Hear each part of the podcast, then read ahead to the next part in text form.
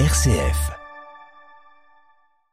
Puis si vous soutenez RCF ce matin à 8h23, vous le faites à Essian. Et c'est ce mot justement Essian qu'on va examiner avec vous, Jean Pruvot. Bonjour Jean. Bonjour Simon.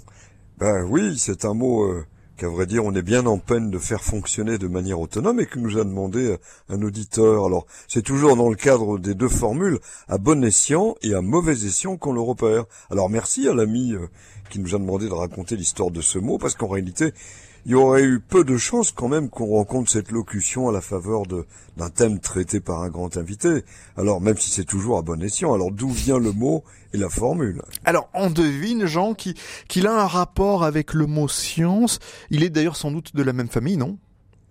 Ben, en effet, mais plus précisément, alors faut remonter au verbe latin scire, S-C-I-R-E, qui signifie savoir, et qui s'est retrouvé décliné au participe présent dans une formule courante en latin classique, me sciente, signifiant littéralement moi le sachant.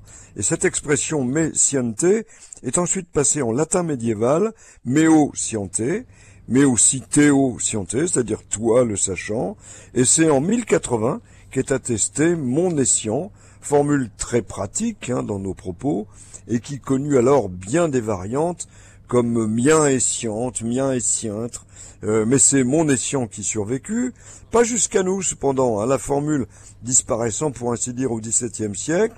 Au XVIe siècle, Montaigne l'emploie encore et j'ose à peine citer le passage où il l'utilise, tiré des essais, voilà ce qu'il dit, en effet de pas très recommandable.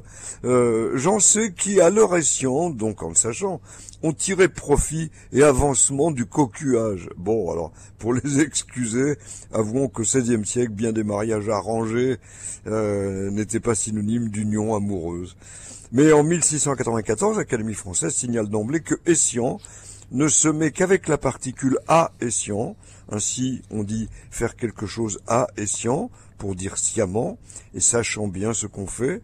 Et dans le même temps est signalée la locution bah, qui va survivre à bon escient, synonyme de tout de bon, sans feinte, ce qui vite signifiera euh, en pleine connaissance que l'on a d'une chose. Et la dernière édition, donc d'offrir comme exemple, parler, agir, à bon escient. Eh bien Jean, c'est à bon escient que l'on vous a sollicité pour expliquer le mot escient. Ben oui, c'est moi qui remercie euh, l'ami qui nous a suggéré ce mot.